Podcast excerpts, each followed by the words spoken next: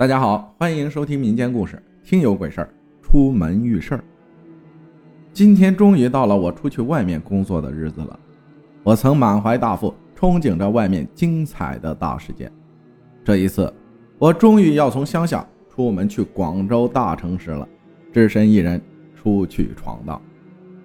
想着从未去过广州，我激动不已，一晚上都兴奋的睡不着觉，直到一大早就起来洗漱出发。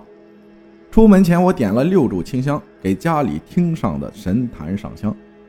家里主神供奉着南无大慈大悲救苦救难观世音菩萨，左右两边是祖师和仙师。上香后，我便给菩萨祖师换茶，上供水果，然后跪在神坛前方念叨：“弟子庄公良，拜请家中堂上供奉列位菩萨祖师尊神。今日弟子要出远门，去广州白云区某个地方工作。”望列位尊神保佑弟子出门在外，人见低头，鬼见伏地，工作顺利，身体安康。若有用到祖师教法，有灵必应。大喊三声天兵到，小喊三声地兵符，百无禁忌，大吉大利。我诚心诚意地跪在神坛下祈祷着。念完后，我上好茶就起来了，准备回房收拾好行李。父亲这时来了，公良。把这三件法器带上，出门在外总要有些东西防身的。他一说，我就好奇了，这有啥？只见父亲上了三炷清香，从神坛里拿下一把破扇子、一杯米、一对圣杯给我。这这这个有啥用啊？看到父亲做的这些，我顿时感到有些纳闷。父亲有些恨铁不成钢的样子看着我，此扇非凡扇。里面写满了祖师符，又开过光，祖师加持的，又日夜放在香炉旁守着香火，灵气逼人，驱邪压煞，护身保命。此扇一开，如同祖师亲身在此。那个米属五谷杂粮，能够驱邪镇宅、安魂招魂、请兵招马等用处。圣杯用来占卜，代表通灵信号，能与鬼神沟通。这个三个法器给你这个小屁孩带出去已经是大材小用了，你还一副嫌弃的样子，不要那我就收回来喽。父亲做事要把东西收回，我一听连忙阻止：“没有了吧？我开个玩笑，我要我要。”然后父亲也交代了一些琐事，都是叫我出门在外注意安全，少熬夜，别玩手机，多练功，多吃肉，多打坐。我都一一回答。嘴上虽说好好好，其实心里都在想着玩然后我就和爷爷奶奶道别了。其实不说我也知道，爷爷奶奶是最疼我的。给爷爷奶奶磕头告别，爷爷奶奶你们保重好身体，别担心，有啥事就电话联系，不用担心孙子。过年回来挣大钱给你们花。爷爷奶奶都笑着看着我，知道我的性子，毕竟是从小看着长大的，虽然做事大大咧咧的。但是还是知道分寸的，是个懂事的人，不会乱来。没等多久，私家车就来到了家里，我也就上车告别家里，望着家人们都在门口看着我，心里念念不舍。我很讨厌这种离别的感觉，这也是我第一次离开家里，但是路是自己选的，只能低头前行。一路奔波，历经了四个小时，下了高速，看到了广州的高楼大厦，人流拥挤，车来车往，真的感觉很繁华。痴痴地站在那儿，想着自己的未来。在此之前，我也有一个照应的人，就是我的师弟。父亲提前也和他打过招呼了，告诉他我要在这边做临时工。师弟人长得白白胖胖的，个子也不高。但是每天嘻嘻哈哈的很喜庆，在这边也已经有自己的事业，做大排档的。刚下车，我也准备要去师弟的大排档那儿吃砂锅粥。虽然是我师弟，但是他有三十出头，年长于我，只是入门比较晚。我一般都叫他彪哥。师弟在这边做餐饮已经有一年多了，生意很好。也是他叫我父亲让我来这帮忙学手艺的，以后自己的工作也可以多一分选择。师弟对于我的到来也很欢迎，我们一起喝茶、吃饭、聊天。师弟的大排档生意特别好，周边都是学校厂房。师弟去忙的时候，我也只是在那儿闲坐着，也没什么事情做。也不知道坐了多久，看了下时间，已经是下午三点过后了，饭店的高峰期也过去了。师弟就说：“先带我去找个地方租下来，安定下来。”在这边工作之前，先把房子找好，把一切安排好，定下来再说工作。我们俩在周边转了一下，找到一个老房子，虽然是老房子，但是翻新过，粉过墙，也没看出啥问题，看起来还不错，干净又阳光。于是师弟就打电话联系了房东，让他过来，我们要看房子。过了一会儿，房东来了，他就把门打开，让我们进去。就在我刚踏入房间进去之时，突然打了个冷战，身上起了一层的鸡皮疙瘩。因为家里见过几次脏东西的缘故，我立马意识到这个房间有问题。但是想到这里有师弟在，有房东在，又是大白天的，所以就不是很害怕。一室一厅，阳光很好，虽然是大夏天，但是进来的感觉就是凉飕飕的。我们转了转，看见这房间就只有一这个床，一个桌子，其他都是空空如也。这个一室一厅的价格怎么说？师弟问房东。不贵不贵，咱这里都是租给厂子里的工人的，也就三百五十块钱一个月。在广州来说，一个大的一室一厅，阳光又好，又有阳台，三百五十块确实不贵。但是，我知道这个地方不干净，不贵，我也不好住下来，我也害怕，毕竟我才十六岁。但是因为房东在这儿，我也不好和师弟说这事情。师弟听到这个价格，感觉挺公道的，便和房东说：“行，那就租下来吧。”“行行行，合同要回去弄，明天拿过来签。”先交两百块当押金吧。师弟很爽快，二话不说就掏了两百块钱给房东。我虽然心里有些憋屈，但是不好当面说出来。房东就把钥匙给了我们，然后师弟就说：“咱们先下去买些家用的东西吧。”我和师弟下来后，等房东走远了，我也忍不住了，但是又不知道该怎么说，看着师弟。自己又有些欲言又止，想到师弟这么大方，立马就给我交了房租。现在刚交了钱就说有问题，感觉有点对不起他。犹豫后，也就试探性的问：“彪哥，你刚刚去那个房间，有没有啥感觉呀？”师弟笑哈哈的说：“没啥感觉啊，难道有鬼啊？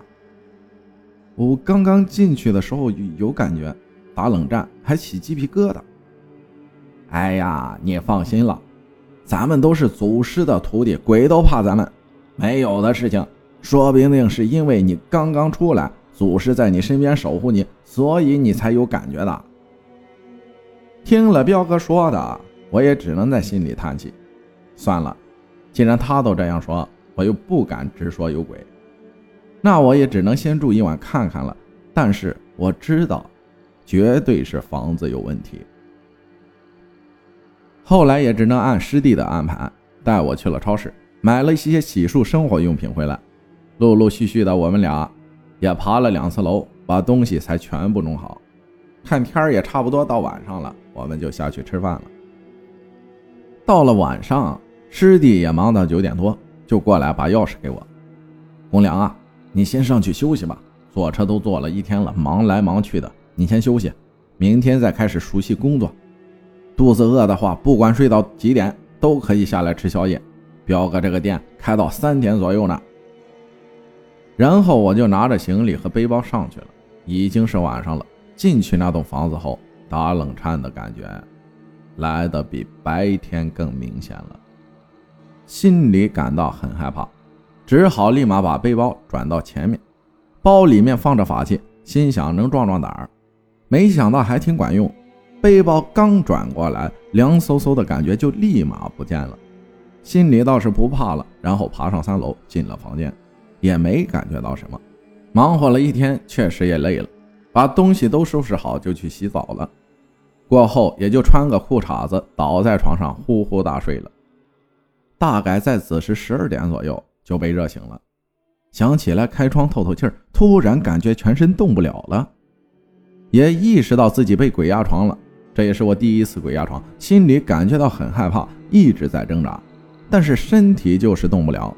突然间，我感觉整个人在床上一直在旋转，转得特别快，慌的我把自己学过的咒术都忘了，心里啊就更加害怕了。只能默默地想着怎么回事，为什么停不下来，还能感觉到自己全身湿哒哒的，大概是被汗浸湿了衣裳，已经转得我有些头晕，感觉自己快要晕过去了。我下意识地咬破了时间，很疼，顿时感觉自己从空中掉下来似的，虽然停住了，但还是动不了。就在这时，我突然看见门口进来了两个人，一个是三十多岁模样的妇女。带着一个六七岁的男孩，只见妇女穿着半袖衫，看不到下半身。他们就靠在门口那里停住了，望着我这个方向，并没有走过来。男孩子我能看得很清楚，穿着蓝色的短袖短裤。其实按道理来说，我应该是看不见他们，因为我在房间里面睡觉，但是又动弹不得，就像是我能感觉到自己灵魂出窍，在外面亲眼所见一样。而他们两个人也知道我在里面。这时我就明白了，这两个人不能称为人，内心很怕，祈祷他们别进来。这时最恐怖的事情来了，只听那个男孩说：“妈妈，里面那个人是谁呀？怎么睡我们的房间啊？”小男孩边说着话，边一副想要走过来的样子。我一听，我内心已经到达了。崩溃的边缘，不知道该怎么办才好，全身绷紧，发汗挣扎。小男孩的妈妈把小男孩拉住，回应说：“咱们不能过去，这个人咱们惹不起。”我一听，立马明白他们怕我。我一想起我自己是法门中人，有啥子好怕的？我也有咒语可以念啊。虽然嘴巴说不了话，心里在呐喊着念五雷咒，祭请都天大雷公。霹雳云虚震虚空，带兵千千万，赫赫在云中。若有妖邪恶鬼小人来犯者，五雷打去不放生。我奉太上老君急急如律令。一念完此咒，只见他们母子二人立马不见了。看到他们不见了，我想起来开灯，一用力还真能起来了。我居然把鬼压床给破了。我把全部灯都打开。再看我的身子，连裤衩子都湿了。当然了，我是出汗多导致的，而不是吓尿了。穿好衣服后，想要下去找师弟，告诉他这儿不能住人。但是看到已经三点多了，师弟那里也应该关门了，也没好意思下去打扰人家。今晚念过了五雷咒，他们也应该不敢再回来了，还是忍一忍，等天亮再说。为了能提起精神。就去重新洗了个澡，尽量克制自己不乱想，也就这样迷迷糊糊的就睡到了第二天中午。也是师弟打来电话叫我起床吃饭，我才醒的。我一起来就连忙把行李收拾好，就下去店里了。师弟看我把行李啥的都拿好，有些郁闷：“怎么啦？你想去哪里呀？”“这里住不了人，太吓人了，我要去我伯父那边。”我把昨晚发生的事情一字不落的告诉了师弟，师弟听后也是大吃一惊。我前几次和你上去，我都没啥感觉，你怎么那么灵敏？师弟刚开始也有些不信，但是看我说话不像是骗人的样子，就给房东打电话了。喂，房东吗？我呀，阿彪。我们昨天租的那个房子是不是出过事啊？房东有些支支吾吾。没没啊，哪有出过事情？你是不是听人家乱讲啊？是不是下来的那些老头乱说的？师弟一听就知道确实出过问题，他很生气。我兄弟昨晚在那个房间睡觉，差点吓死了，说撞到鬼了，一个妇女，一个小孩。房东一听也连声叹气：“哎，老板，你也别生气，我也是真没想到，还是会发生这样的事儿。这个事情都是在零八年的时候，也是有租客租房子，确实是一对母子。你既然说出来了，我也不瞒着您了。那对母子啊，母亲在旁边的工厂上班，孩子在旁边学校读幼儿园。后来在冬天的某一天。”母亲给孩子洗澡，因为窗户关死了，没有通风，导致母子俩纷纷煤气中毒而死。后来房子也因为出了事情，上面来查，就说安全也不过关，就给封了两年多。我也只能自己花钱解封，重新装修，把安全做好了，才重新出租给人的。但是那个房子装修完之后，我让它空了半年，差不多有三年了。想到事情过去这么久了，应该没啥事儿的。刚好一出租，你们就找来了，没想到还会发生这样的事啊！师弟听闻后也不知道该说点什么，只好说：“这种房子凶，死过人，没有谢土拜过是不能出租的。幸好我兄弟没事不然找你麻烦。”万分对不住了，以后不会了。那么你现在重新换个房间吧，我给你们找个好的房子，算便宜点。老板，这个事情你们不要说出去啊，会有影响的。不租不租，我自己重新找，你把钱退给我就行了。师弟顶上一句，便挂了电话。师弟也转身安慰我：“事情讲明白了，你想去你伯父那边。”你就先过去玩几天吧，让你的堂姐堂妹带你去广州市区那边转转，见识一下。这事儿啊，你也别太放在心上。我感觉自己也挺对不住师弟的，人家好心好意的给我找个房子住，没想到遇上了这种事情，现在又要说走。彪哥，对不起，让你难做了，让你破费又折腾。没事没事你刚出来外面，你先玩玩。你想过来的时候再过来，反正和你伯父那里十来公里也不远。过后，我和彪哥道别，去往伯父那里。而我去到伯父那里以后，没想到竟然和滇省那边的古教因为伯父生意而生气斗法。感谢公良分享的故事，谢谢大家的收听，我是阿浩，咱们下期再见。